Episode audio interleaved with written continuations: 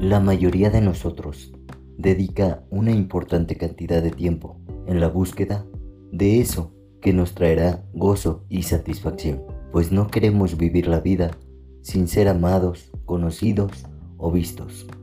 Estos son objetivos que no son malos. El problema está en la forma en que tratamos de alcanzarlos.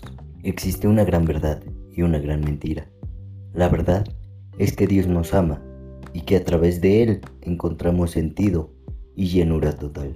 La mentira es que podemos controlar nuestros propios destinos y obtener satisfacción por nuestra propia cuenta.